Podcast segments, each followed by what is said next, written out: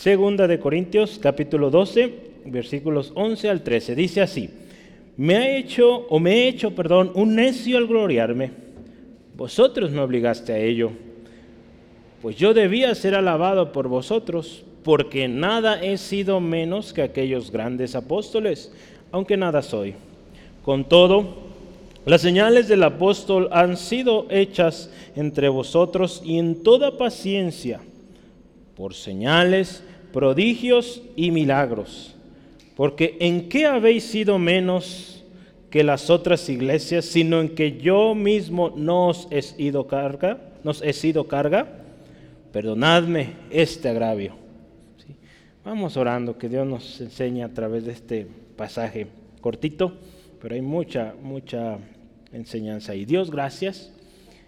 Te damos honra, alabanza por lo que tú haces, porque eres fiel, Señor.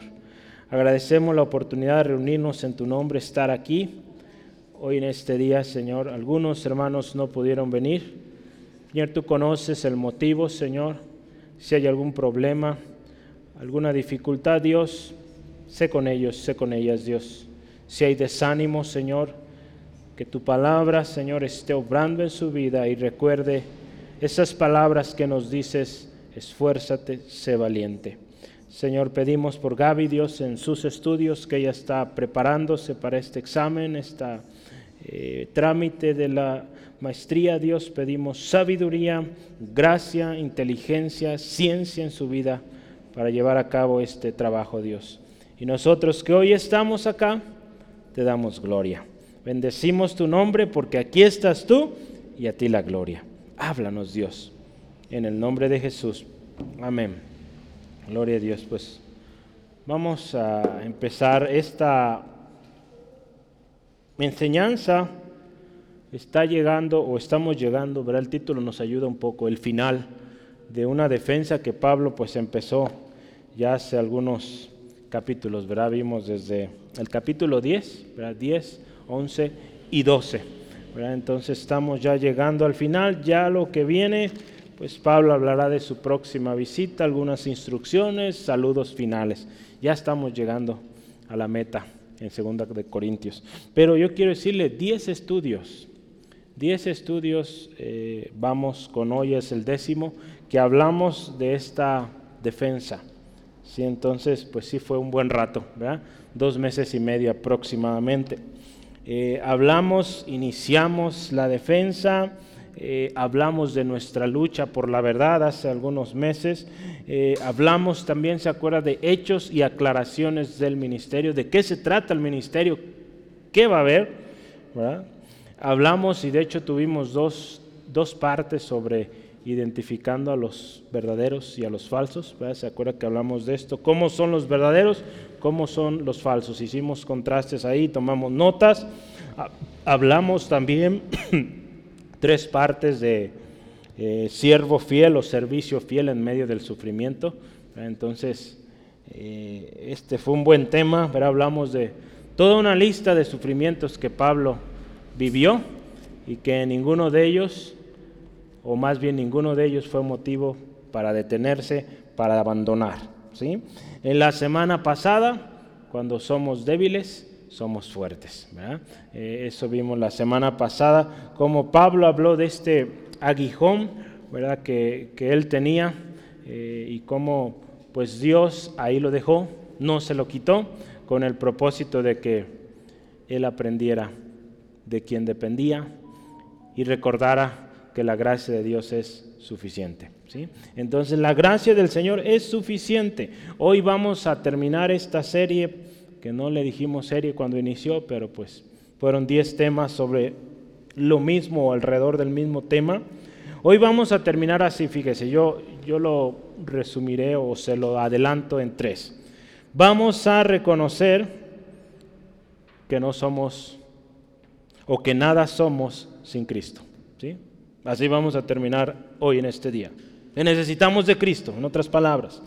Otra más, vamos a reconocer el llamamiento divino que tenemos y las señales que acompañarán, a ese llamamiento. Pablo aquí está defendiendo su apostolado. Vamos a hablar de las evidencias de un apóstol y también vamos a terminar reconociendo que nuestro servicio debe ser dado de gracia, ¿sí? Porque usted y yo recibimos de gracia, por lo tanto damos gracia también. Entonces no vamos a cobrar, no vamos a buscar nuestros propios beneficios. Al contrario, de gracia, dice el Señor Jesús, recibisteis, de gracia, de gracia, perdón, daréis. Entonces vamos a, empezar el primer subtema que yo quiero que meditemos esta tarde. Vamos a ir un versículo por subtema, entonces será sencillo. Y el primer subtema es, aunque nada soy.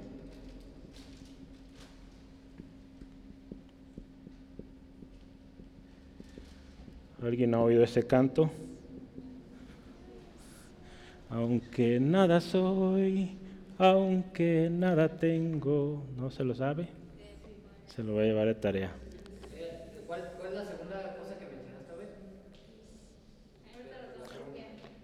Ok. Es que mencionaste, sin Cristo no somos nada, y después la tercera era, nuestro servicio debe ser dado de gracia. Ajá. Y el de la segunda, Braulio, era reconocer el llamamiento divino y las señales que lo acompañan. ¿Sí? Muy bien. No le puse número, ¿verdad? Yo. Número uno aquí es. Número uno, el primer subtema que vamos a considerar es, aunque nada soy.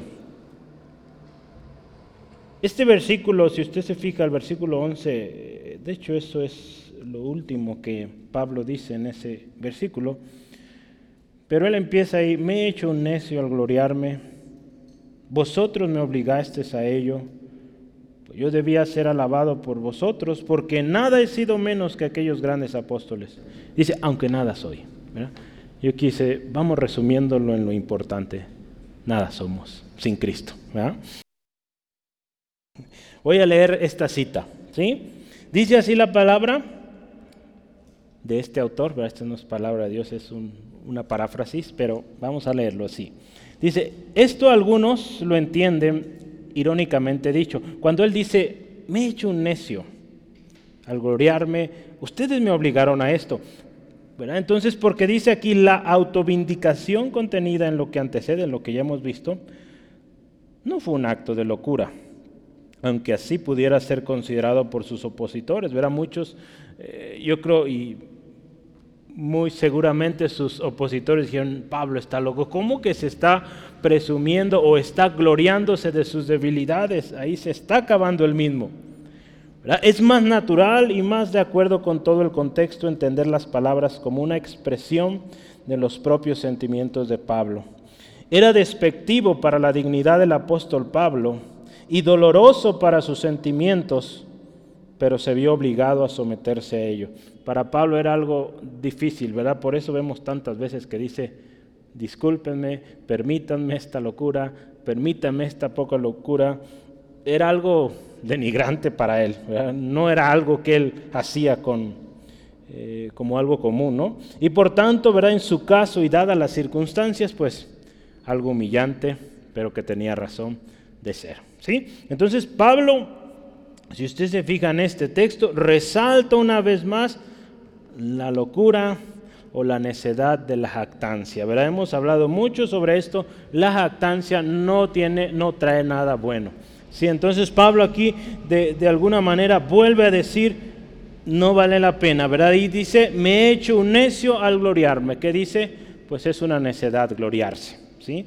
Pero dice, ustedes me hicieron hacerlo, me obligaron a hacerlo hay una justa razón por la cual Pablo se ve obligado a esto. ¿verdad? Eh, pues recordamos, hay varios pasajes donde Pablo recuerda esta parte de la necedad, de la locura, de, la de gloriarse. Entonces Pablo, ya vimos, se ve obligado a recurrir, a recurrir perdón, al mismo método de sus adversarios, de una manera muy distinta. Lo mismo, pero diferente. ¿Cómo está eso? Usa la jactancia, pero en lugar de jactarse o de presumir sus grandes logros, él se jacta o se gloría de sus debilidades, o podríamos decir de sus derrotas. derrotas, ¿verdad? Entre comillas, porque no son derrotas. La gloria de Dios en cada episodio de la vida de Pablo, que para muchos parecía pérdida, era gloria a Dios, era una manifestación preciosa de la gloria del poder de Dios. ¿sí? Entonces, para la gente esto representaba pérdida, para él gloria a Dios. Ahí en 2 Corintios capítulo 12, versículo 9, dice, y me ha dicho, cuando Pablo pide este aguijón le se ha quitado, dice, bástate mi gracia, porque mi poder se perfecciona en la debilidad. Y entonces, ¿qué dice Pablo? Entonces, o por tanto, de buena gana me gloriaré más bien en mis debilidades, para que repose sobre mí el poder de Cristo. Vea, cuando nosotros somos débiles, somos fuertes. Vea, lo veíamos la semana pasada. Cuando nosotros eh, decimos soy débil, el poder de Cristo se manifiesta. Entonces tenemos que permitir que esto suceda. Muchas veces esta humillación, ¿verdad? podremos ir ante los hombres para que la gloria y el poder de Dios sea manifiesto. Entonces Pablo tuvo que vivirlo. En otras palabras, Pablo afirma o Pablo está afirmando lo que sus enemigos dicen. Sus enemigos dicen, es débil, no sabe hablar. Pablo, sí, soy débil, no sé hablar. Soy como un necio. Sí, está bien lo que dicen ustedes. Pero él lo coloca o lo pone en sí como un distintivo. Algo que eh, si lo analizamos y hoy vamos a ver a detalle, esos sufrimientos que Pablo llevó, esas eh, humillaciones que Pablo tuvo, fueron y son distintivos, autentican un fiel ministro del Señor. ¿sí? Como apóstol, Pablo, con esos sufrimientos que él pasó, está autenticando, soy siervo de Jesucristo. ¿verdad? Porque somos llamados a eso, ¿verdad? lo hemos visto en un texto ahí en Pedro, somos llamados a eso, a sufrir por Cristo. Jesús no nos dijo, en el mundo tendrán felicidad, abundancia, riqueza y muchas cosas. No, ¿verdad? Él dijo, van a tener aflicción. Él nos advierte y nos dice, claro, va a haber aflicción. Qué diferente, ¿verdad? A veces lo, lo que se predica. Ajá, entonces, va a haber aflicción, pero confiad. Jesucristo dice, Él ya venció. ¿Sí? Entonces, vamos adelante. Dice aquí, Pablo dice, ok, es necio gloriarme, pero ustedes me obligaron a ello. ¿Y qué dice siguiente? Pues yo debía ser alabado por vosotros. Yo busqué algunas versiones más, porque esta palabra alabado a veces causa ahí confusión en las versiones, pero vamos a leer varias y nos va a ayudar a entender mejor. Nueva versión internacional dice, ustedes debían haberme elogiado. Eh, la Biblia de las Américas lo dice muy bien, dice, yo debiera haber sido enomiado por ustedes. ¿Qué significa eso? o alabado con encarecimiento. Eso significa enomiado. Alabado con encarecimiento, con mucha pasión.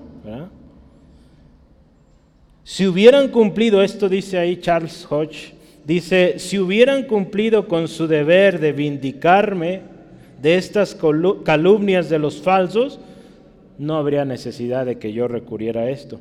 Entonces cuando Pablo dice, saben que ustedes debieron más bien reconocerme, o cuando dice aquí, pues yo debía o había de ser alabado por vosotros, está diciendo, en las condiciones correctas ustedes debieron haber tenido la eh, madurez para defender mi ministerio. ¿verdad? pero no, estaban siendo confundidos, estaban siendo arrastrados por estos falsos y por eso Pablo tiene que intervenir. Había una preocupación, ya lo hemos visto, legítima en Pablo del rebaño que había en Corinto. Por lo tanto, él tuvo que actuar de esta manera. ¿sí? Pablo tiene muy claro, ¿verdad?, de quién viene su reconocimiento. Así que aquí no se trata de que los corintios alababan a Pablo, no se trata de eso, aunque la palabra ahí pudiera causar eh, esa confusión, no se trata de que los corintios lo iban a alabar, no, se trata de que los corintios debieron haber sido los que autenticaran o dijeran, ustedes no, ustedes son falsos, lo que dice Pablo es verdad. Es eso lo que está hablando aquí, porque Pablo se acuerda, Pablo sabe que su reconocimiento es de Dios, no de los hombres. Ahí en 2 de Corintios lo vimos hace algunas semanas, capítulo 10, versículos 17 al 18. ¿Qué dice ahí? Mas el que se gloría, gloríese en el Señor, ¿sí? Porque no es aprobado el que se alaba a sí mismo, ¿verdad? Sino aquel a quien Dios alaba. Aquí también ¿Cómo vamos a decir que Dios me alaba? No, se trata de que Dios me reconoce, Dios tiene contentamiento en lo que nosotros hacemos. Dios se agrada de lo que hacemos. Entonces, Veamos acá, Pablo sabía que él no necesitaba de la alabanza, como podríamos pensar de los corintios, ¿no? Entonces, lo que podríamos entonces deducir, yo aquí pongo un resumen, en esta expresión cuando dice yo debía ser alabado por ustedes, es que los corintios deberían ser capaces de identificar a los verdaderos y a los falsos. Pablo está diciendo, ustedes deberían ya conocer cuando un falso está, cuando un verdadero está pero no eran. No eran sabios, no eran capaces, estaban siendo eh, engañados, seducidos a un error. ¿Sí?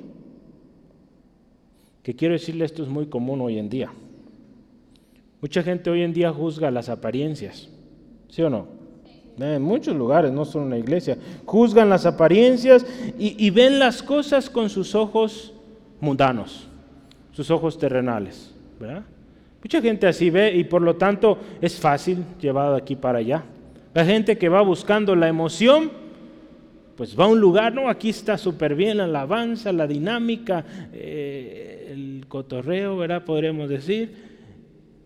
Bueno, está un tiempo, de repente hay un disgusto, una mala cara y sabes que aquí no, no, aquí no está bien, me voy a otro lugar. Y así viven emociones, ¿verdad? Viendo carnalmente, viendo humanamente. Mucha gente hoy ve así. Y esa gente es muy fácil que sea seducida, que sea engañada. ¿sí? Es por eso que usted ve prácticamente toda esta carta de Segunda de Corintios, Pablo muestra una preocupación tremenda por este o esta iglesia en Corinto. Había desviaciones, estaban siendo engañados y Pablo tenía que entrar, ¿verdad? Porque Dios nos ha puesto en nuestras manos un rebaño y tenemos que cuidarlo. ¿sí? Entonces, pues hay de nosotros si no lo cuidamos. Un día Él nos va a pedir cuentas. ¿Cómo cuidamos eso que el Señor puso en nuestras manos? ¿sí? Entonces ya vimos qué significa esto. ¿sí? ¿Queda claro qué significa cuando Pablo dice, yo debía ser alabado por ustedes? ¿Sí? Bueno. Lo último que dice ahí, porque nada, perdón, en nada he sido menos que aquellos grandes apóstoles, aunque nada soy. Voy a leerle aquí una cita. El apóstol sintió que lo que era el efecto de la gracia, el don gratuito de Dios, no era motivo de autocomplacencia o de autoexaltación. Si amén, lo que usted y yo somos no debe ser motivo de orgullo es gracia, es don de Dios. Nunca lo olvidemos. Por lo tanto, dice, se unió en él un profundo sentimiento de su propia indignidad, impotencia, con la convicción y la conciencia de estar lleno de conocimiento, gracia y poder por la inhabitación del Espíritu Santo en él. Voy a tratar de explicarlo. Pablo entiende que es la gracia de Dios. Con esta frase, fíjese, ¿cómo dice? En nada he sido menos que los grandes. Pero luego dice, pero nada soy. Entonces, primero él dice, hay un don, una gracia que Dios me ha dado. Y, he hecho cosas como los grandes. Podemos decirlo así. Pero al mismo tiempo, cuando él dice, aunque nada soy, él está diciendo esto, ¿no? Si hay algo grandioso, pero yo soy incapaz, yo soy indigno. Y lo que soy, lo que logro, es gracias a que el Espíritu Santo está en mí, Y es a través del Espíritu Santo en mí que yo puedo hablar, que yo puedo ministrar y hacer grandes cosas para el Señor. ¿sí? Entonces eso tenemos que entenderlo nosotros. Sí, no debemos sentirnos menos, o decir, eh, empezar, hablamos también de esto de compararnos con otros. No, no, no, no debemos compararnos, debemos reconocer que sí, Dios nos ha puesto en un lugar especial. Gloria sea su nombre. ¿Sí, amén? Dios nos ha puesto ahí, hermanos. Gloria a Dios. Qué precioso y qué honor, qué privilegio, qué responsabilidad también. Pero acuérdese, no somos nada. Sin Él no somos nada. Lo que hacemos, lo que llegaremos a hacer, es gracias a su obra en nosotros. ¿verdad? Él a través de nosotros. ¿sí? Entonces Pablo lo deja clarísimo con esas palabras. Si usted se fija, Pablo dice, no he sido como aquellos grandes apóstoles. ¿Quién podríamos pensar? Pedro, Juan, Santiago, los grandes, podríamos decir ahí en, Jerusalén, en, lo que eran los doce. ¿verdad? Él reconoce que él tiene un valor junto con ellos. ¿Sí? Todos ellos siervos de Jesucristo, Pablo con ellos también. Y llamados ¿verdad? a una tarea específica. Pablo apóstol a los gentiles. Pedro, apóstol a los judíos, podemos decir. ¿Sí? Entonces fíjese, no es motivo de gloria, al contrario, es un motivo de que Pablo reconozca su incapacidad para hacer todo lo que ha hecho hasta ahora. Pero también él reconoce que hay una gracia soberana derramada en su vida para poder servir al pueblo gentil, entre ellos los corintios. Entonces vea cómo Pablo de una manera tan especial está cerrando su defensa. ¿verdad? A mí me, bendice mucho al meditar este pasaje como él, aunque está usando jactancia, pero está dando toda la gloria, toda la honra a Dios. No deja de alabar a Dios cada vez que él habla, eh, o muchos podrían pensar, se está gloriando, termina siendo gloria a nuestro Dios, ¿verdad? El menos, Dios más, ¿verdad? Vamos adelante. Entonces, vamos al segundo versículo que es el versículo 12. Número 2, hermanos, y aquí vamos a tomar muchas notas, así que prepárese. Número 2, las señales del apóstol.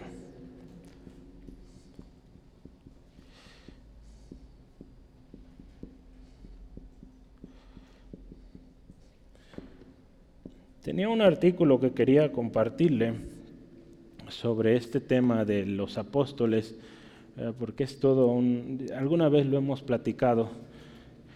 Eh, los apóstoles, los conceptos que hay sobre los apóstoles, eh, hay una, digamos, unos requisitos, vamos a hablar ahorita de señales, señales, ahorita vamos a ver qué, hacen los apóstoles, pero hay los requisitos, podríamos decir, y estos se han obtenido pues de aquella ocasión que pues uno de los apóstoles, Judas Iscariote, traicionó al Señor Jesús y se hace una reunión entre los once que quedaban para definir quién sería el siguiente. Y hay tres requisitos, ¿sí? ¿Alguien se lo sabe? Número uno es...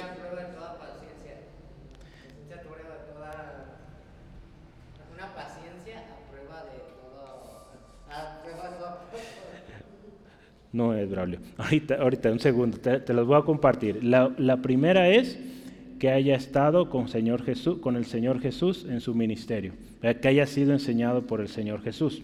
¿sí? La número dos es que haya sido testigo de la resurrección de Jesús. ¿sí? Y la otra, tercera, es que haya eh, sido llamado por Jesús mismo. ¿sí?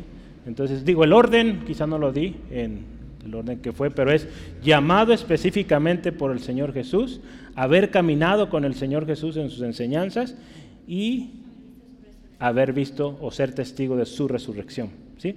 Entonces, estas tres, si meditamos, muchos criticaban a Pablo porque Pablo no las tenía las tres, ¿verdad? Él fue llamado por Jesucristo mismo. ¿Sí? Podríamos decir, él fue testigo de su resurrección cuando el Señor se le apareció ahí en camino a Damasco, pero él no estuvo con él en sus tres años de ministerio. Entonces faltaba una.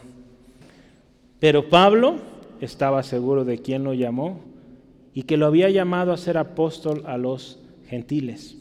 Algunos utilizan esta, este argumento de estas tres características para decir que hoy día no hay apóstoles más. ¿sí? Que lo que hay después de los apóstoles pues son pastores, obispos que cuidan ¿verdad? de varias iglesias. Entonces, pues es ser cuidadoso con eso, ¿verdad? Eh, eh, con ese respecto. Es parte de los ministerios que Dios dio a la iglesia y pues, pues que Dios nos dé a cada quien una convicción sobre esto, ¿no? Y que vamos adelante. Pablo habla de estos grandes apóstoles y él dice, yo he hecho también trabajo como ellos, ¿sí? Reconoce su valor y reconoce que ellos, al igual que él, son siervos de Jesucristo. Entonces, hoy vamos a hablar no de los requisitos, ¿verdad? Para que quede claro, no vamos a hablar de los requisitos, ya se los di, los tres comunes, ¿verdad? Vamos a hablar de las señales. ¿Qué señales seguían a los apóstoles de Jesucristo o a los apóstoles, ¿sí? Entonces, voy a leerle algunas citas. Eh, empiezo con esta. Las señales de un apóstol, escuche esto, eran las insignias del apostolado, ¿sí? Acuérdense, no son los requisitos, los requisitos ya los vimos. Aquellas cosas que por designación divina se hicieron o hicieron evidencia de que habían sido comisionados por Dios. Cuando éstas estaban presentes, todos los que las presenciaban tenían la obligación, escuche esto, de reconocer la autoridad de quienes portaban esas insignias. Entonces, es, es por eso que yo personalmente, ¿verdad? Personalmente, tengo mis dudas todavía sobre este tema de los apóstoles hoy en día, ¿verdad? Sobre todo por las personas que he visto eh, que dicen ser apóstoles, ¿verdad? Lo usan más para ejercer dominio. Entonces Pablo, Pedro, Juan no eran así. Entonces yo es por eso que todavía tengo mis reservas.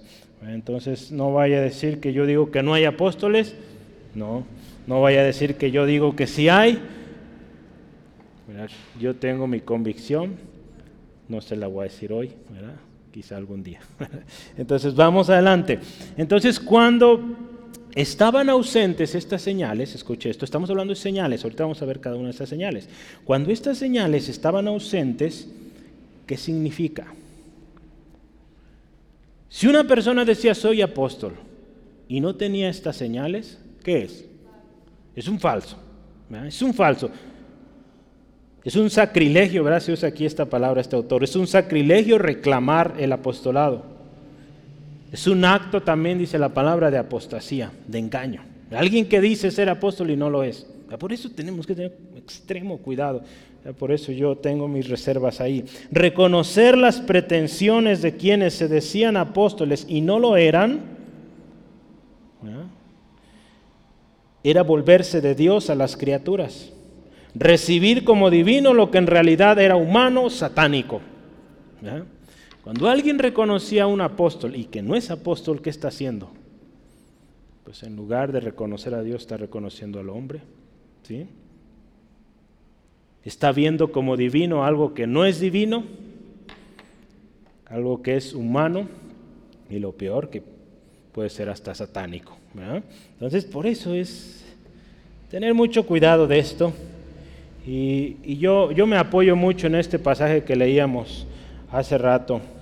Si alguien se va a gloriar, gloriemos en el, gloriémonos en el Señor, ¿verdad? Y, que sea Dios quien nos reconozca, ¿verdad?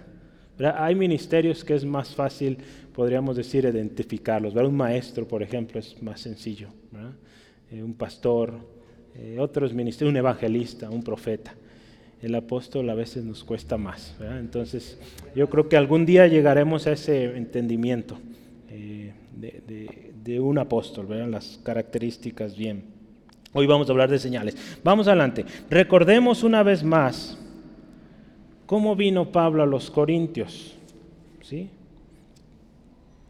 Algo serio es que al final de la defensa Pablo se asegura de que ¿Se acuerda? Estamos hablando de una defensa. Pablo se asegura de que los corintios les quede claro esto. Hermanos, yo les he hablado de mi defensa, he presentado mi defensa muy distinta como quizá algunos esperaban, pero quiero que les quede claro las señales del apostolado, del apóstol verdadero, ¿sí? Y de que hay un peligro evidente de aceptar a alguien falso que dice ser apóstol y no lo es. Pablo les recuerda que su apostolado ha sido evidenciado. ¿verdad? Si vemos ahí en nuestro texto, versículo 12, dice, con todo, las señales del apóstol han sido hechas entre vosotros en toda paciencia. Dice, en todo, las señales de apóstol han sido evidentes frente a ustedes. Entonces, Pablo le recuerda que esas evidencias están ahí, son claras, precisas, fueron poderosas e irrefutables. ¿sí? Entonces, hermanos, y concluyendo, las evidencias están. Si ustedes deciden ir con los falsos, pues hay de ustedes. Pero ustedes saben quién soy yo y cómo vine. ¿Cómo llegó Pablo a, a Corinto, ¿se acuerda? Ahí vamos a verlo rápidamente en Primera de Corintios 2, 1 al 5. Vamos viendo cómo llegó, ¿verdad? Eso es importante meditar, cómo llega alguien, eh, aún fíjese cómo esto nos ayuda mucho, cómo llega gente a la iglesia muchas veces, sobre todo los que dicen ya ser cristianos, contar con un ministerio y todo, cómo llegan. Vea cómo llegó Pablo a esta, iglesia. Dice, así que hermanos, cuando fui a vosotros para anunciaros el testimonio de Dios, Escucha esto, no fui con excelencia de palabras o de sabiduría, pues me propuse, dice ahí, no saber entre vosotros cosa alguna, sino a Jesucristo y a este crucificado. Y estuve entre vosotros con debilidad, mucho temor y temblor. Fíjese, todas estas palabras, Pablo confirma, le dice a sus opositores, sí, yo llegué débil, mucho temor, temblor. Y dice, ni mi palabra ni mi predicación fueron con palabras persuasivas de humana sabiduría. Así venían los falsos, así vienen los falsos. Sino escucha esto, con demostración del Espíritu y de poder, para que vuestra fe, aquí está la clave, no esté fundada en sabiduría de hombres, sino en el poder de Dios. ¿sí? Entonces, gloria a Dios porque somos débiles, hermanos. Gloria a Dios porque nos equivocamos. La gloria a Dios porque tiembla, nuestra voz, porque nos equivocamos, porque ahí la gloria del Señor se manifiesta y hay la gloria. ¿sí? Entonces tenemos que tenerlo muy claro esto. ¿sí? Vamos adelante. Pareciera que los corintios habían olvidado esto, habían olvidado estas palabras de Pablo, que su mirada tenía que estar puesta en Dios y no en el hombre. Pablo ya les había escrito a este punto de la historia, ya les había escrito Primera de Corintios. Pareciera que se les había olvidado que ellos deben poner su mirada en el Señor y no en aquellos que vienen hablando elocuentemente eh, con persuasión. ¿sí? Ahora vamos a ver las evidencias o señales del apóstol. Eh, yo tengo al menos 10 de ellas que podemos encontrar en el Nuevo Testamento. Sí, entonces eh, yo las obtuve de diferentes recursos, al menos usé tres recursos en esta ocasión. Eh, está el libro o, el autor que hemos estado consultando, Charles Hodge. Voy a poner CH cuando es de este hermano. Voy a poner Ver, B grande E R, es la Biblia de Estudio de la Reforma. Y la última es BEM, B grande E M, eh, Biblia de estudio de eh, MacArthur. ¿sí? Entonces eh, voy a poner algunos ejemplos. Algo que me llamó mucha atención es que la primerita, todos la ponen. ¿sí? Entonces vea, la primera es el milagro de la conversión de los corintios.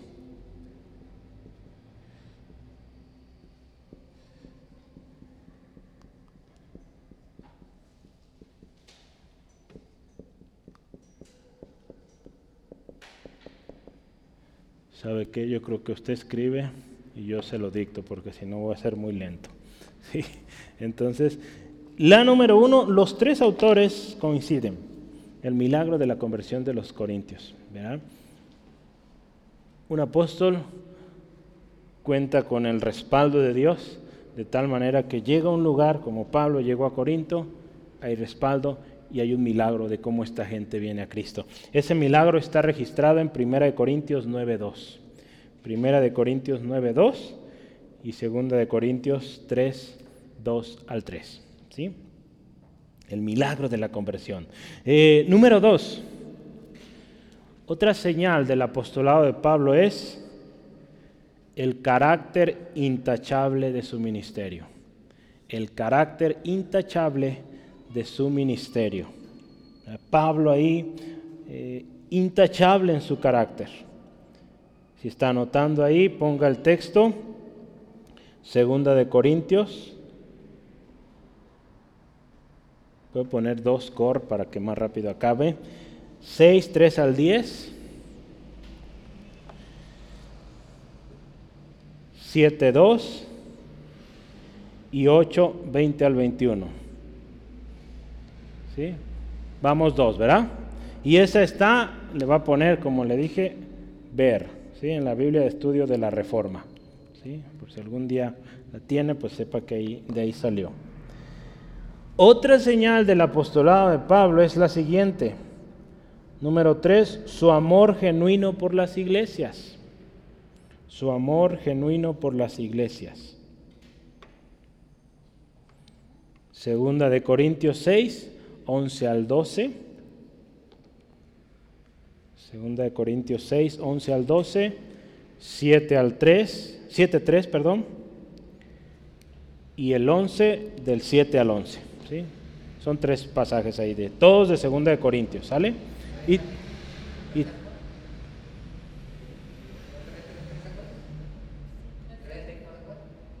Ah, el tercer versículo, Braulio, es 11, 7 al 11. ¿sí? Y también está en este mismo recurso, Biblia de Estudio Reforma, de la Reforma. ¿En qué vamos? Número 4, sí, ¿verdad? Número 4, señales del apostolado, su sacrificial resistencia al sufrimiento.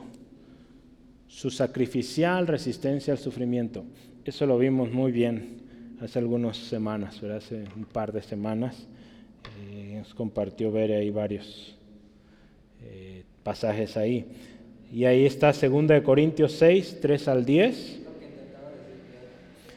2 de Corintios 6, 3 al 10 y 11, 23 al 33. Ahí está lo que vieron o vimos con, con Bere.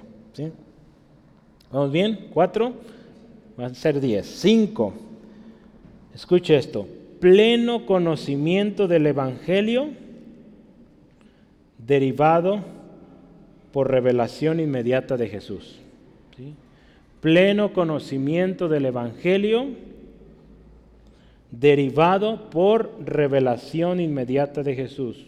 En otras palabras, un conocimiento firme, estable, eh, completo del Evangelio de Jesucristo, porque Cristo mismo se lo reveló. Entonces, si bien Pablo no estuvo con Jesús en su tiempo aquí en la tierra, esos tres años y medio, Jesucristo mismo le reveló el Evangelio. Gálatas 1.12 y Primera de Corintios 15.3. Gálatas 1.12 y Primera de Corintios 15.3. Y el recurso ahí es, el autor que hemos consultado es Charles Hodge, o CH, si quiere abreviar ahí. ¿Sí? ¿Cómo vamos? ¿Cuál sigue? 6. Número 6. Inspiración, coma, influencia del Espíritu Santo para la comunicación de la verdad. ¿Sí? inspiración, coma, influencia del Espíritu Santo para la comunicación de la verdad. Definitivamente esto es, clave. ¿sí? Un apóstol, un hombre lleno del Espíritu Santo, inspirado, de tal manera que en el caso de Pablo escribió estas cartas, qué bendición, cómo transmitió la verdad de tal manera que nos queda claro el Evangelio. ¿sí? Y el texto ahí es 1 Corintios 2, 10 al 13. ¿sí? No podemos leerlo todo en casita, llévese de tarea a leerlos porque son varios. ¿sí? Entonces, muy bien. Número 7, ¿verdad? ¿Sí? 7. Fidelidad en la enseñanza de la verdad. ¿Sí? Fidelidad en la enseñanza de la verdad. En otras palabras, pues dicen la palabra de Dios tal como es, sin cambios, sin alteraciones. Gálatas 1, 8 al 9. Fidelidad en la enseñanza de la verdad. Así es. ¿sí? no cambia. Las cosas alrededor podrán cambiar, circunstancias ser alteradas, pero Él no cambia, permanece, permanece fiel a la enseñanza de la verdad. Número 8, una señal importante en un apóstol es el poder de comunicar el Espíritu Santo por imposición de manos. El poder de comunicar el Espíritu Santo por la imposición de manos. Esta es otra señal de los apóstoles que fueron evidentes o siguieron a los apóstoles. ¿Sí? Hechos 8, 18.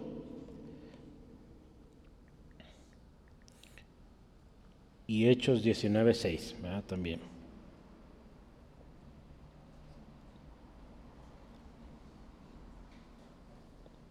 ¿Vamos bien? Ok, número que sigue. 9. 9. 8, 18 y 19, 6, Braulio. ¿9 dije? Sí. 9. Ok, el poder de obrar milagros. Esto está incluido ahí en nuestro texto. Esta es otra señal del apóstol, el poder de obrar milagros. Romanos 15, 18 al 19. Todos los que he dicho vienen de este autor, eh, de Charles Hodge, en su libro, ahí están todos. No, Romanos, Braulio, Romanos 15, 18 al 19. ¿Sí? Y número 10, un caminar y conversación santos. Su conversación su caminar son santos, viven santidad, en otras palabras. Segunda de Corintios 6, 4.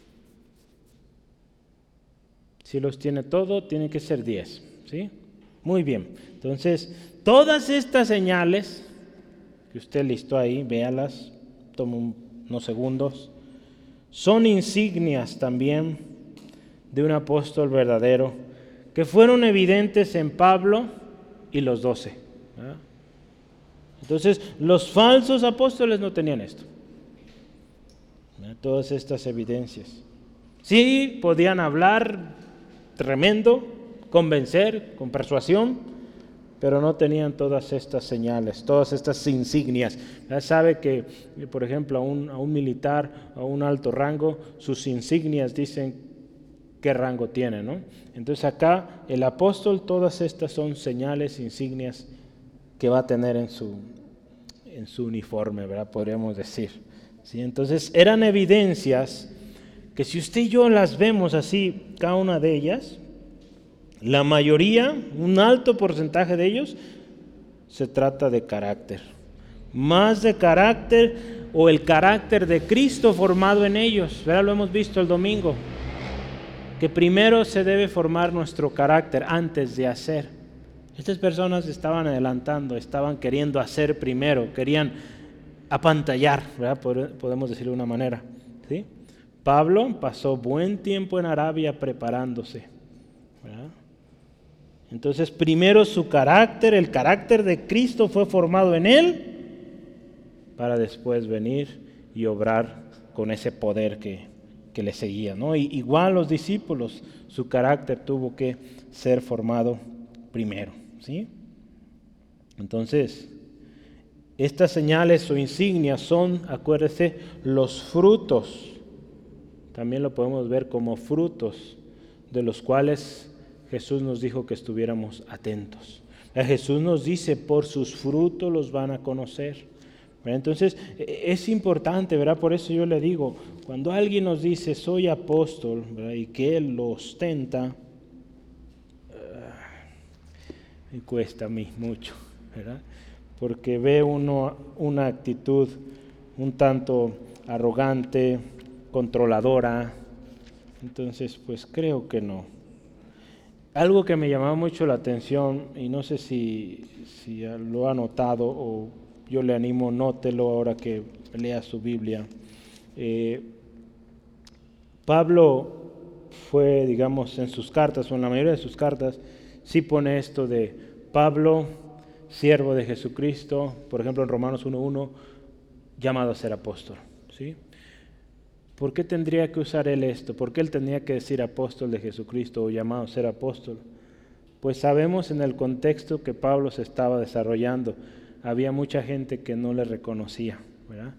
Porque, como ya decíamos hace rato, no estuvo en la temporada cuando Jesús estuvo en la tierra. Entonces, de alguna manera, Pablo siempre antepone siervo, ¿verdad? Pero había que ponerlo. Si ve las cartas de Juan, de Pedro, no necesariamente viene así, Santiago. Entonces, es interesante cómo Pablo tenía que incluir esa parte. ¿sí? Entonces, y a través de su carta vemos que no lo hizo para sentirse orgulloso, al contrario. Las señales, como él lo está explicando acá, lo siguieron. ¿sí? Y, vamos, eh, yo quisiera que veamos, meditemos lo que Jesús dijo ahí en Mateo 7, 15 eh, al 20, porque es importante, ¿verdad? Estamos hablando y es importante que nosotros se forme un criterio. Gloria a Dios, ¿verdad? El hecho de que usted o yo sepamos eh, mm, si hay apóstoles hoy o no hay apóstoles hoy, eso no nos salva. Entonces, lo que sí necesitamos saber es lo que hoy estamos aprendiendo. ¿Cuáles son las señales, las insignias de un verdadero apóstol? Ya vio usted, es un paquete grande. Entonces, véalo y, póngalo frente a la persona que dice ser apóstol y lo más seguro es que no, nada de eso. O muy poco, falta mucho. Quizá puede ser, no digo que no, puede ser que tenga el ministerio, pero hay mucho que trabajar, pero en su carácter primero, ¿verdad? Que es lo que debemos trabajar como siervos. Vamos a ver, Jesús, ¿qué nos dijo? Escuche esto, porque esto es clave y esto es la enseñanza que nos debe quedar. Más que decir que si hay apóstoles o no hay apóstoles hoy en día, lo que nos debe quedar hoy es esto. Jesús dijo, guardaos de los falsos. Falsos profetas que vienen a vosotros con vestidos de ovejas, pero por dentro lobos rapaces. Y dice aquí Jesús, por sus frutos los conoceréis. ¿Acaso recoges uvas de los espinos o higos de los abrojos? Así todo árbol, eh, así todo buen árbol da buenos frutos, pero el árbol malo da frutos malos. No puede el buen árbol dar malos frutos, ni el árbol malo dar buenos frutos o frutos buenos. Todo árbol que no da buen fruto, dice aquí la palabra, escuche esto, es cortado y echado en el fuego. Así que por sus frutos los conoceráis, o conoceréis, perdón. Entonces vea, esto es lo importante, para que usted y yo conozcamos la verdad, de tal manera que llega lo falso, somos prontos para identificarlo. Yo podría aquí listarle cientos de personas que dicen ser apóstoles y no hay evidencia, ¿de qué nos sirve eso?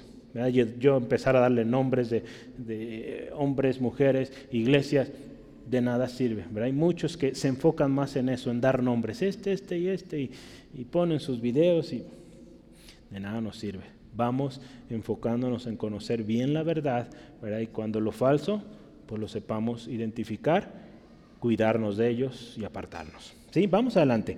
Eh, dice ahí, todas estas señales, Pablo dice, han sido hechas entre vosotros en toda paciencia. ¿Verdad? Sí dice así, versículo 12 dice, ha sido, han sido hechas en vosotros en toda paciencia. Eh, esta palabra en otras versiones dice, se dieron constantemente. Estas señales que ya vimos las diez y más que podríamos escudriñar ahí, fueron evidentes en Pablo y dice con consistencia. ¿sí? Eh, la Biblia de las Américas dice con perseverancia. La Biblia cristiana estándar dice se realizaron con una resistencia inquebrantable. Esta versión me encantó, ¿verdad? Una resistencia inquebrantable. ¿Qué significa esto? Se mantuvo.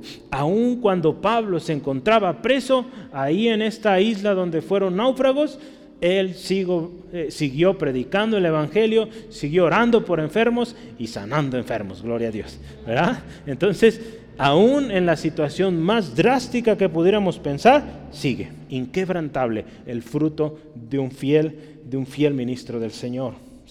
Esta frase nos indica entonces que las señales del apóstol habían sido evidentes, persistentes y fieles en Pablo en medio de los corintios. No debía haber duda de que Pablo era apóstol de Jesucristo. Recordemos, Pablo está terminando su defensa. Él hace un recuento de lo que ha vivido, ¿verdad? Pero también dice, ¿saben qué? Todo esto ustedes lo han visto. ¿Sí?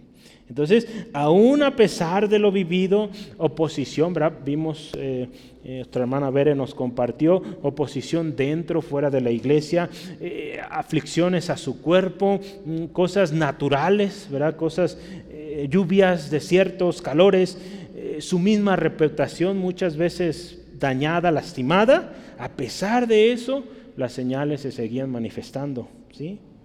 Entonces, ¿qué mayor prueba de un apostolado que esta constancia. ¿sí? Entonces, el fiel ministro del Señor es fiel en las buenas y en las malas. Entonces, qué importante entender esto. ¿sí? Y termina Pablo ahí. Todas las señales del apóstol han sido manifiestas de manera permanente, de manera inquebrantable, y dice ahí, señales, prodigios y milagros.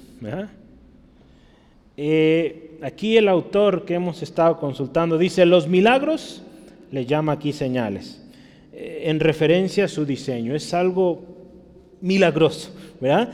Que es confirmar la visión, eh, perdón, visión divina de, lo que, de quien lo realiza o quien los realiza. Ahí habla también de los prodigios, ¿verdad? el efecto que producía lo que Pablo hacía en el nombre del Señor. Y habla también de los milagros o proezas, que eran manifestaciones del poder divino. ¿sí? El ministerio de Pablo no era solo teoría, era acción. ¿sí? El evangelio que Pablo predicaba, que dijo, es poder para salvación. ¿sí? Entonces él hablaba, hablaba cosa de poder, con demostración, dice la palabra del Espíritu Santo, de poder. ¿sí? Entonces, estas señales, prodigios, milagros, solamente hacían una cosa, ratificar que este hombre era enviado de Dios y que este hombre contaba con el respaldo de Dios. ¿sí? Entonces, Pablo seguía, usted ve sus cartas, con un carácter humilde. Un hombre que reconocía su apostolado, se sometía a la voluntad de Dios, seguía sirviendo y siempre a través de sus cartas vemos evidente la gracia de Dios en él, la soberanía de Dios, el respaldo de Dios en él. ¿sí? Entonces, hermanos, cuando el carácter de Cristo ha sido conformado en nosotros, vamos a ser respaldados con señales, prodigios y milagros. ¿sí? Nótese, lo hemos visto mucho esto, la importancia del carácter que tiene que ser formado antes. ¿verdad? Podemos hacer muchos milagros. La Biblia lo dice. Satanás también puede, tiene poder y hace milagros. Pero si usted y yo no somos como Cristo, si no se ha formado en nosotros el carácter de Cristo, somos falsos y el Señor no está en nosotros y por lo tanto somos sujetos de su juicio. ¿Verdad? Porque un día se acuerda la palabra y nos dice, Va a haber gente que va a decir, Señor, en tu nombre sanamos enfermos, echamos fuera demonios, hicimos milagros. Y Él les va a decir, nunca os conocí. ¿Sí? Entonces podemos hacer muchos milagros, prodigios, tanta cosa. Satanás tiene poder también. O quizá, escuche esto también, eh, yo creo esto, que Dios ve la fe de la persona también. Quizá la persona que está ahí es falsa, con su enseñanza, pero esa persona por la cual se está orando pone su confianza en Dios y no en la persona, Dios sana. Nosotros hemos visto milagros en personas, milagros en personas que pues nunca volvieron a la iglesia, pero en ese momento de su vida creyeron con todo su corazón, Dios trajo el milagro. Entonces Dios responde a la fe de la persona. ¿sí? Un milagro no nos salva, eso tenemos que tenerlo claro. Lo que nos salva es un día venir a su presencia arrepentidos de nuestros pecados, pedir perdón, aceptar a Jesucristo como nuestro Señor, Salvador y vivir una vida para Él. Eso sí nos hace eh, salvos y nos lleva a la gloria con Él. Una vida en santidad. ¿sí? Entonces así es, hermanos. Las señales del apóstol. Vamos adelante, último tema y último versículo. Estamos terminando. Pablo termina también con este mensaje Yo lo nombré así. No he sido carga.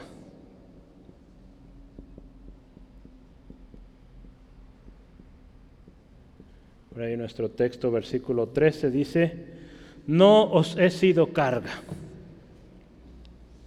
Pablo les o inicia ahí con una pregunta. ¿En qué habéis sido menos que las otras iglesias? ¿En qué habéis sido menos?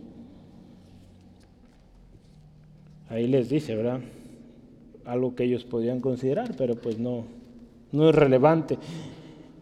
Yo quiero recordarle un texto. Pablo cuando inició a escribir la carta a los Corintios, la primera ahí en 1 Corintios 1, 4 al 7, nos habla de que los Corintios estaban completos. No les hacía falta nada. Sí, entonces esto que dice Pablo, ¿saben qué? Ustedes no han sido menos, ustedes están completos. Y lo voy a leer para usted. 1 Corintios 1, 4 al 7 dice, gracias doy a mi Dios siempre por vosotros, por la gracia de Dios que os fue dada en Cristo Jesús Escuche esto, porque en todas las cosas, en todas las cosas, escuche, fuisteis enriquecidos en Él, en toda palabra y en toda ciencia. Fíjese, estaban completos, así como el testimonio acerca de Cristo ha sido confirmado en vosotros. De tal manera, escuche esto, que nada os falta en ningún don, esperando la manifestación de nuestro Señor Jesucristo. Esta iglesia estaba completa, no le hacía falta nada. ¿sí? Al igual que las demás iglesias, el mensaje del Evangelio había llegado con poder, manifestación del Espíritu Santo, de tal manera que los dones en esa iglesia, los ministerios eran palpables ahí. ¿sí? Entonces no había diferencia. Él les dice, ¿saben qué, hermanos? Nadie me dijo que me equivoqué aquí, ¿verdad? Dije, hermanos, ustedes no son diferentes, ustedes no son menos. Ustedes están completos. Eh, si se les olvidó, vayan a la carta que les mandé antes. Entonces, el hecho de que las iglesias fundadas por Pablo fueran tan numerosas, había varias, y en número también ahí en cada pueblo o ciudad, también provistas de dones y de gracias, como también las que fundaron los otros apóstoles, era una prueba de que Él era igual a ellos. ¿sí? Entonces, de alguna manera podemos decir, Pablo era igual con todos. No trataba a unos mejor que a otros, no. ¿sí? Lo que sí les dice aquí, bueno, ustedes podrían decir, es que no nos diste la oportunidad de ayudarte. Porque dice, yo mismo no he sido carga. Vamos a leer la pregunta otra vez para que entremos completo. Dice, ¿en qué habéis sido menos que las otras iglesias? Sino en que yo mismo no os he sido carga. Ellos podrían decir, pues sí, a los de Tesalónica, de alguna manera, ayudaron a su sustento. Pero yo quiero leerle esto, la única distinción, podríamos decir, en perjuicio o desventaja de los corintios fue el que el apóstol se había negado a aceptar su ayuda. Pero escuche esto, esto no debe ser considerado eh, como una desventaja.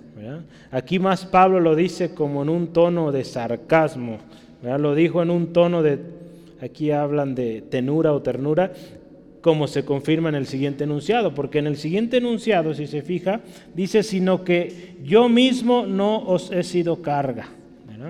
Entonces, Pablo no fue carga a los corintios, en, en, lo que se refiere a su sustento personal. Los corintios no lo sustentaron, sustentaron perdón, económicamente a él. ¿Sí, amén? ¿Sí o no? Y quiero que lea ahí para que se acuerde. 11, 7 al 8 de 2 de Corintios. 2 de Corintios 11, 7 al 8. ¿Qué dice ahí? ¿Pequé yo humillándome a mí mismo para que vosotros fueseis enaltecidos? Por cuanto os he predicado el Evangelio de Dios de balde, de balde, he despojado, escuche esto, a otras iglesias recibiendo salario para serviros a vosotros. Eh, podrían decir, esto es una desventaja. Podría verse como una desventaja el no haber tenido la oportunidad de apoyar a Pablo. Pero había razones importantes, razones evidentes. Y además otra cosa, esta iglesia no era una iglesia que, no daba. Vimos hace algunos mm, que sería, hace algunos meses, esta iglesia había mostrado generosidad ya. ¿sí? Ahí en 2 Corintios 8, 8 al 10, habla de que si bien esta iglesia no proveyó para Pablo, sí proveyó para los santos en Jerusalén. ¿sí? Entonces, Pablo tenía sus razones, al igual que hoy en día muchos hermanos, hermanas, eh, quizá no aceptan eh, la ofrenda de la iglesia en la que están, porque saben que esa ofrenda puede ayudar a otro lado. Y de otra manera Dios está proveyendo a él o a ella. Entonces, Pablo de alguna manera acá también nos da ese, ese ejemplo aquí. ¿sí? Que esta iglesia, si bien no le apoyó a él directamente, sí estaban siendo una iglesia dadivosa, generosa para con los hermanos en Jerusalén. Y Pablo les dice, pues si ustedes de alguna manera están pensando que esa es su desventaja y están poniéndolo como excusa, de manera sarcástica él dice, perdónenme ese agravio, discúlpeme usted. Aparentemente fue una reflexión para los corintios. Parecía implicar una falta de confianza en su generosidad o amor que Pablo se negara a recibir de ellos lo que voluntariamente recibió de otras iglesias. Su conducta en este asunto tuvo otras y suficientes razones, razones que lo obligaron a persistir en esto, en esta conducta, por doloroso que esto fuera. ¿sí? Yo pienso que a lo mejor también parte de, de Pablo haber rechazado este apoyo de los corintios a su persona fue también todo este tema de la oposición evitar dar argumentos de que recibía dinero de ellos. Pablo lo deja bien plasmado. El dinero que se recibió de los corintios fue para los santos en Jerusalén, no para él. Él tuvo que trabajar al contrario, él tuvo que trabajar ahí en Corinto. ¿Sí? Entonces, yo podría pensar que por eso Pablo se evitó de recibir algo de ellos. ¿no? Este, este comentario, esta frase que dice, perdonarme este agravio, una Biblia dice que es un comentario, escuche esto, satírico. ¿Sabe qué es eso? Sátira, ¿verdad? Sátira. ¿Qué es la sátira? Un segundo, hable por favor. Sátira es una composición en verso, una prosa cuyo objeto es censurar, ridiculizar a alguien o algo, ¿verdad? Entonces Pablo de alguna manera saben que, es, que esto es, es algo ridículo, pero ahí va. ¿verdad? También podríamos ver esta expresión como un sarcasmo, ¿verdad? También. Entendiendo que Pablo, esto es importante, Pablo, con esta expresión quiero que, lo entendamos, no busca ridiculizar a los hermanos, no, ¿sí? Sino ese, ese pensamiento, esa manera de pensar, ¿verdad? De que pudieran ellos estar en desventaja por esta situación, ¿verdad? Entonces, Pablo amaba a esta iglesia y buscaba que esta iglesia creciera. ¿Sí, amén? Él pensaba en ellos, se preocupaba por ellos y por eso él busca edificarlos. ¿sí? Entonces, cuando vemos este final de, una, de toda una defensa, decimos, qué manera de terminar tan curiosa, ¿verdad? Pero Pablo, guiado por el Espíritu Santo, se encarga hasta del último detalle. Si quedara alguna, alguna razón que ellos pudieran pensar que hubo desventaja, pues miren, ahí está. ¿sí? Si ustedes pensaban que estaban en desventaja porque no les permití eh, que me apoyaran a mi persona o a, a mis gastos personales, no, ustedes están bien, ustedes están completos. ¿sí? Entonces, terminamos. Terminamos la defensa de Pablo, hermanos. Una defensa, sin duda, bien construida. ¿sí? Aprendimos muchísimo, ¿sí o no? Aprendimos muchísimo de cómo, eh, cómo es un verdadero ministro, cómo es un falso. Cómo si en algún momento requerimos presentar defensa, hay un buen tutorial, un buen eh, material para aprender de él, ¿no? Entonces definitivamente esta defensa también es una prueba o también es una señal, ¿verdad? De las que ya listamos, de las 10, ponga la onceava si gusta.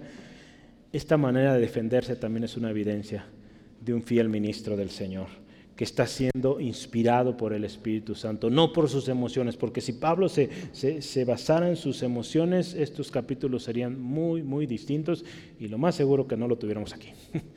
si él se hubiera guiado por sus sentimientos, porque los hubiera eh, quizá insultado, tantas cosas hay ahí presentado, que más bien revelarían un corazón amargado eh, que no quiere perdonar.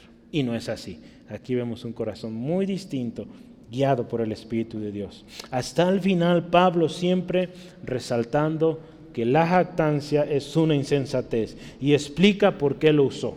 ¿sí? Varias veces lo tuvo que decir y lo explicó. Pablo entiende que su ministerio es tan válido como el de los otros doce. ¿sí? Porque el mismo Dios que los llamó a aquellos, lo llamó a él también. ¿sí?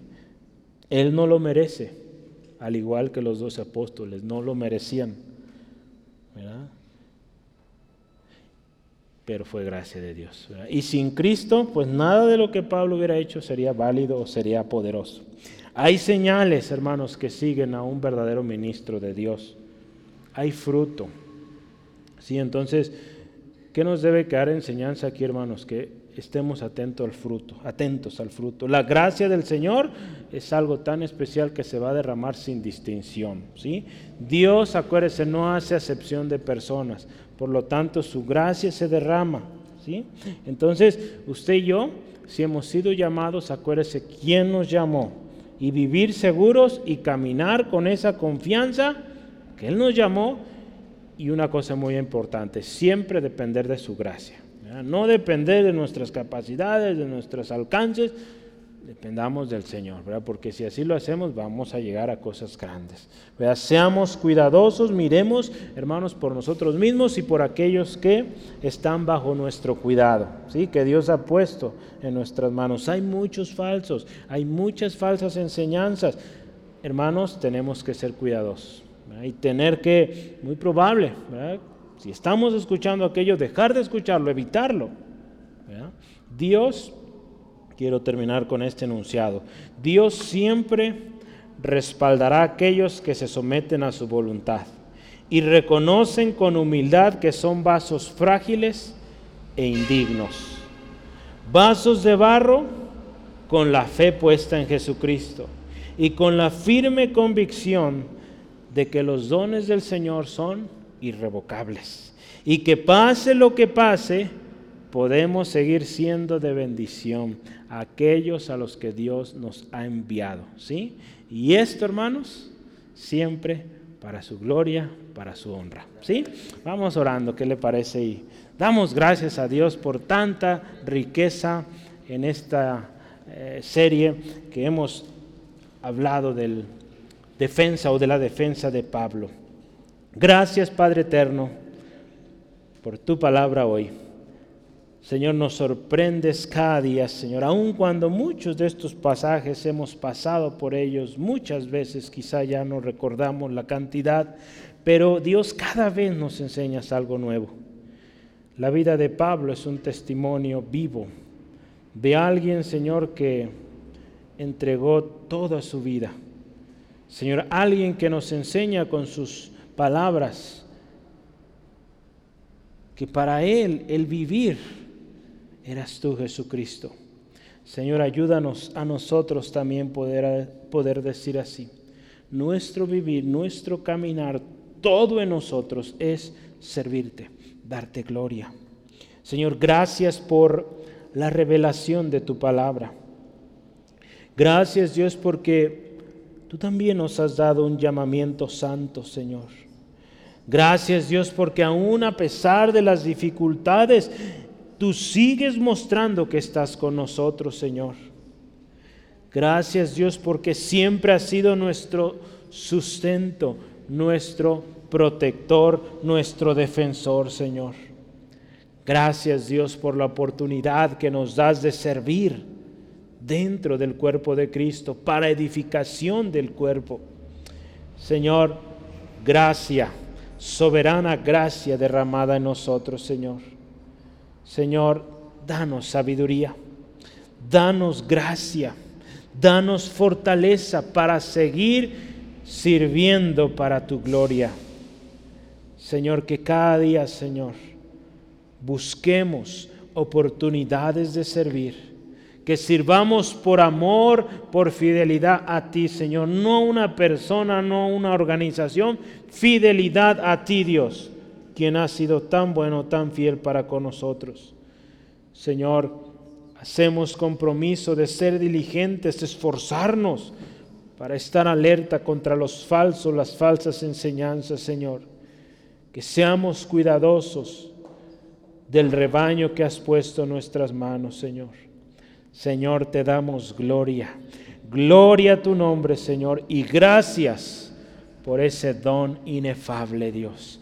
Gracias, Dios, por Jesucristo, nuestro Salvador, nuestro Redentor, el primer enviado, el primer obediente, obediente hasta la muerte y muerte de cruz, que nos enseña una vida de servicio, una vida sí de sufrimiento, pero de victoria al final una vida de ejemplo, de testimonio queremos tener, así como tú Jesús.